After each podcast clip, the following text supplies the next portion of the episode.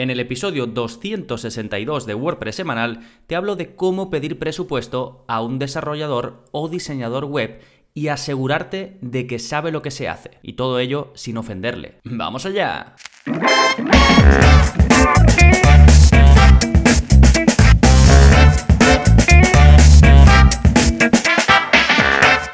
Hola, hola, soy Gonzalo de Gonzalo Navarro.es y bienvenidos a WordPress Semanal, el podcast en el que aprendes WordPress de principio a fin, porque ya lo sabes, no hay mejor inversión que la de aprender a crear y gestionar tus propias webs con WordPress. Y en este episodio te voy a hablar, eh, es un episodio de esto que voy a empezar a hacer de, me mojo, ¿no? Que un poco doy mi opinión. Y mm, eh, precisamente es un episodio eh, sugerido por uno de los suscriptores, David, que, suele comentar mucho em, en el podcast y demás, y me sugirió varios temas, y uno de ellos era cómo detectar si un diseñador web te está vendiendo la burra. Así que me pareció eh, buen tema para, para mojarme, ¿no? Y os voy a dar mi opinión. Voy a tratar temas, eh, por ejemplo, sobre cómo pedir presupuesto a un desarrollador, cómo detectar si te está vendiendo la moto, cómo saber si el precio es justo y qué es lo que yo considero más importante, ¿sí? Y si igual que David tú quieres eh, aportar y quieres que opine sobre algo, quieres, quieres que dé mi opinión, que me moje sobre algo en concreto, te voy a dejar un formulario en las notas de este episodio. Recuerda que para ir a las notas puedes ir a gonzalonavarro.es barra 262, que es el número de este episodio. Sí, bueno, pues en un momentito voy a hablar de todos estos temas, pero antes, como siempre, novedades. ¿Qué está pasando en gonzalonavarro.es esta semana? Y por un lado tenéis el, nuevo vídeo de la zona código, el vídeo 202, perdón, 212, en el que os enseño a crear una ventana modal solo con CSS. Ya vimos un vídeo en el que te enseñé a hacerlo con un poquito de JavaScript, una ventana emergente, ¿no? Esto que haces clic en un sitio y aparece una ventana en pantalla y ahí puedes mostrar lo que tú quieras, puedes mostrar una imagen, texto, un vídeo, lo que quieras, cualquier contenido que pondrías en, en cualquier parte de WordPress, ¿no? De tu web con WordPress. Pues en este caso solo con HTML y CSS aprendes a hacer lo mismo y te ahorras usar JavaScript, que a veces es un poquito más complejo. Así que ahí lo tenéis, creo que puede ser un vídeo que em, os, os, va a gustar a muchos, ¿no? Porque os ahorráis un plugin, os ahorráis utilizar JavaScript y conseguís esta cosa tan chula, ¿no? Este efecto de una ventana apareciendo en pantalla que muchas veces es útil. Sí, ya sabéis que tenéis el enlace a esto en las notas del episodio. ¿eh? Bien, más novedades. Bueno, el curso, el último curso publicado es el curso de MailPoet. Ya sabéis que en él os enseño a llevar el email marketing directamente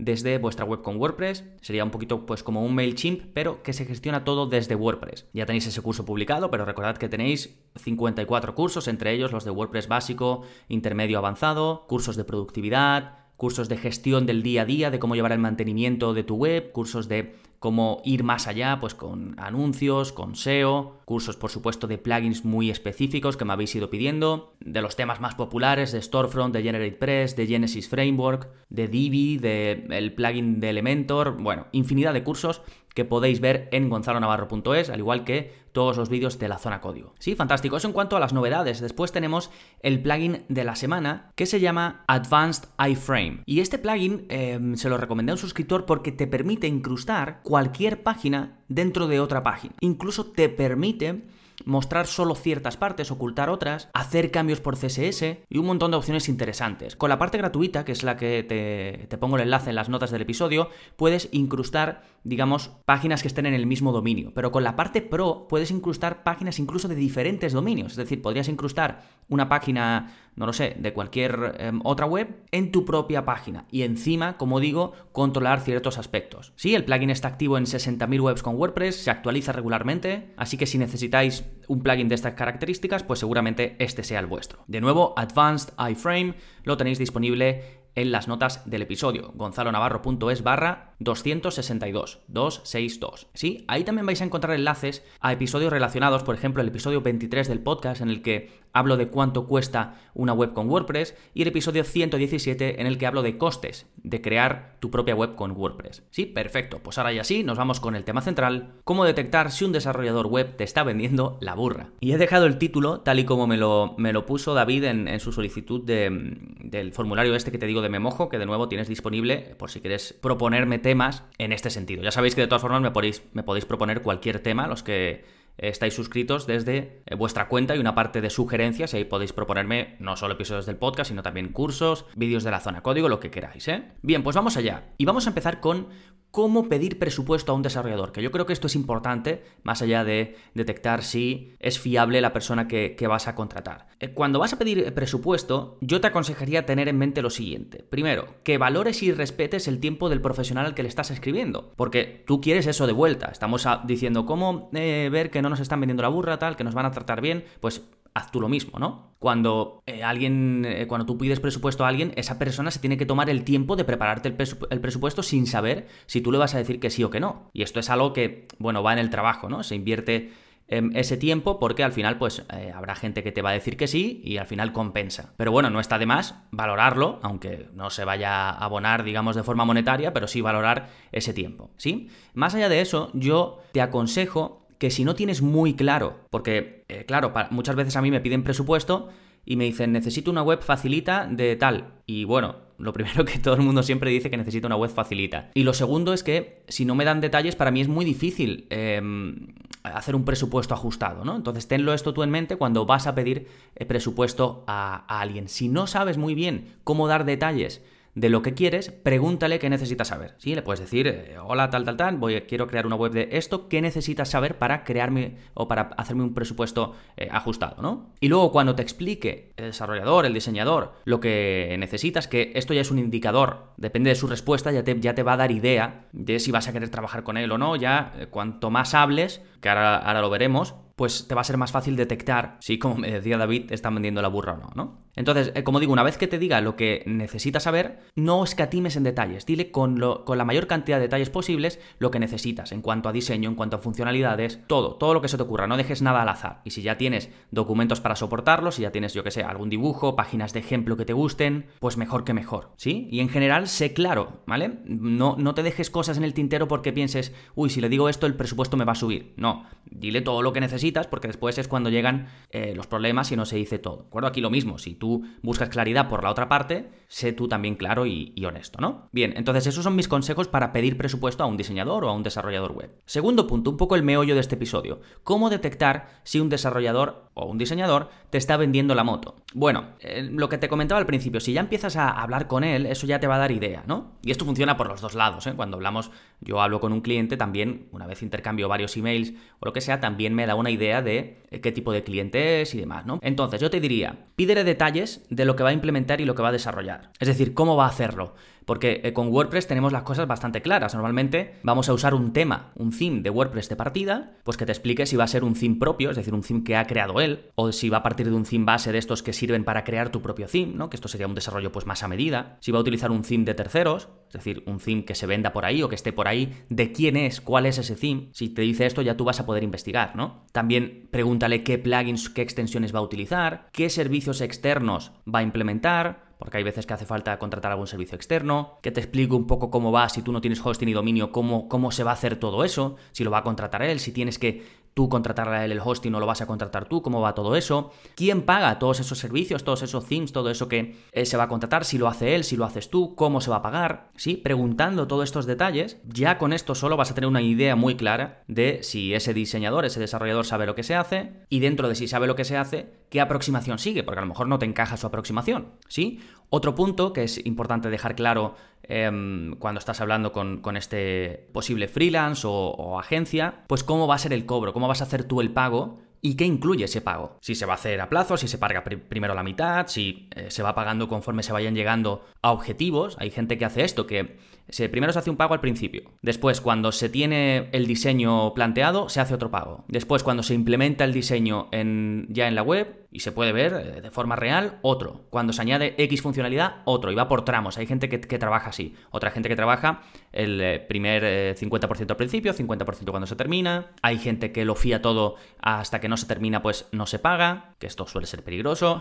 Pero bueno, que te lo expliquen, que quede claro desde el principio. ¿Y qué va a incluir? Ese pago que tú vas a hacer al desarrollador porque te haga la web. Va a incluir soporte, te va a dar documentación para que tú después puedas seguir con esa web y sepas cómo utilizarla. Incluye mantenimiento, ¿por cuánto tiempo? ¿Vas a tener que contratar mantenimiento aparte? Eso es importante. Y muy en la línea de esto, yo también preguntaría que qué pasa si dejáis de trabajar juntos. Es decir, ¿estás atado a esa, a esa persona, a esa agencia? ¿Qué pasa si tú mismo quieres hacer cambios en la web o si te quieres llevar em, tu web para que la gestione otro desarrollador? ¿Puedes hacerlo? ¿Va a ser difícil? ¿Te van a poner trabas?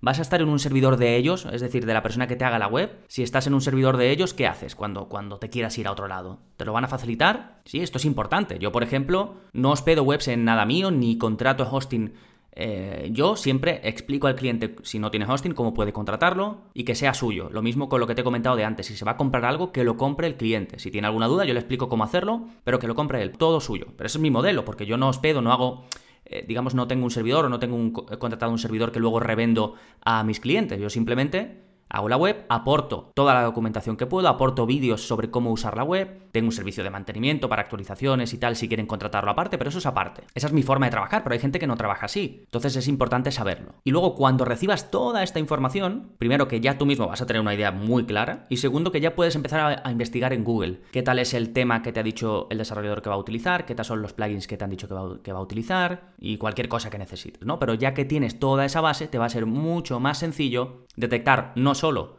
si es alguien que sabe lo que se hace, sino si encaja con lo que tú quieres. ¿Sí? Siguiente punto que seguro que os interesa. ¿Cómo saber si el precio es justo? Bueno, yo creo que si has hecho todas las preguntas que te he dicho antes, vas a intuir si el precio es justo o no es justo. Porque muchas veces es algo de sensaciones. Em, a ver, yo he tenido leads, posibles clientes que consideran eh, o que han considerado caro un servicio que yo les he propuesto o un presupuesto que yo les he dado. Y luego tengo clientes que dicen que soy muy barato. Entonces, esto es muy relativo. Para mí es una combinación de eso, de sensaciones, de lo que te transmite la persona que te lo va a hacer y luego, por supuesto, comparar. Puedes pedir presupuestos en otros lugares, a otros desarrolladores. Yo noto mucho cuando alguien me pide un presupuesto que se lo está mandando a, a otros 10 desarrolladores, lo noto mucho, porque se ve que está como preparado y que se lo ha ido enviando a más personas, ¿no? Que ahí, a mí eso no me da muy buena sensación cuando me llega eh, una petición así, porque me da la sensación que va eh, muy por precio y que sea difícil seguramente que haya menos posibilidades de que quiera ir conmigo, ¿no? Pero bueno, eso ya también es, mi sensación. Yo si hiciese eso, si pidiese presupuesto variado, intentaría ser un poquito más personal, intentaría personalizar un poquito más la petición de ese presupuesto, por lo que te decía antes de respetar el tiempo de la persona que te va a hacer ese presupuesto, ¿no? Pero bueno. Y luego otra cosa que puedes hacer es irte a webs especializadas, en las típicas webs que eh, pues tú pones lo que necesitas y varias personas te mandan presupuesto, ¿no? Ahí suele haber más, mm, un poquito más de competitividad y es más difícil que conozcas, salvo que mires el perfil de cada persona, pero que conozcas un poco todo esto que te he comentado yo, de preguntarles, que esto a través de email se puede hacer de forma mucho más sencilla, pues todo esto de cómo lo van a hacer y demás, ¿no? Pero bueno, puedes hacerte una idea de cómo están los precios en el mercado de forma bastante sencilla. Y cerramos con lo más importante para mí, que es claridad y honestidad. Sé honesto como cliente y si eres desarrollador, diseñador o te vas a convertir en ello, sé honesto también desde ese lado. ¿sí? Es mejor pecar por exceso de claridad, siempre que se diga con respeto y que se diga todo, antes que guardarte cosas, ¿no? Lo que te decía antes de, por ejemplo, vas a pedir presupuesto y te ahorras una cosilla o empiezas diciendo, lo mío es muy fácil.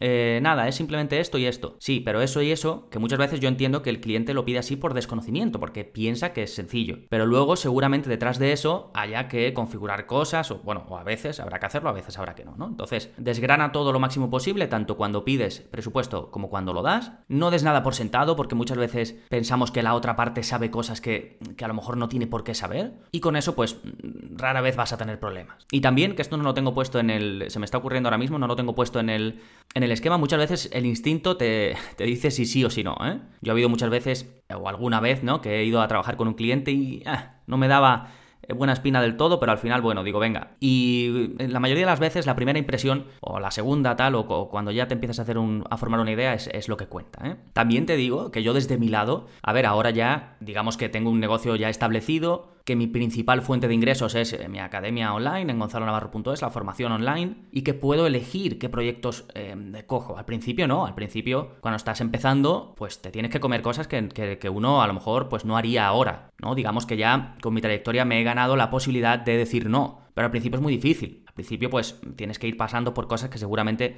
pues, puedan ser malas experiencias o no tan buenas, y todo va con el aprendizaje. Y lo mismo me imagino que desde el lado de los clientes. Cuando te tropiezas una vez y te has dado cuenta que quizás te tendrías que haber preguntado a eh, una cosa X de las que a lo mejor te he comentado yo ahora a, la persona que le has pedido presupuesto y no lo hiciste, te puedes también eh, llevar una mala experiencia, ¿no? Pero bueno, espero que esto te evite pasar por, por esos malos tragos y que te ayude a seleccionar el desarrollador o el diseñador web que necesitas. ¿Sí? Y si no, pues siempre tienes la opción de montártelo por tu cuenta, gonzalonavarro.es, más de 50 cursos, más de 200 vídeos de la zona código, soporte conmigo para las dudas que te surjan en el día a día, tutoriales premium que estoy empezando a publicar y que ya mismo le dedicaré una sección especial en la web, en fin, todo lo que necesitas para crear y gestionar webs hechas con WordPress de forma profesional. Nada más por este episodio, nos seguimos escuchando, adiós.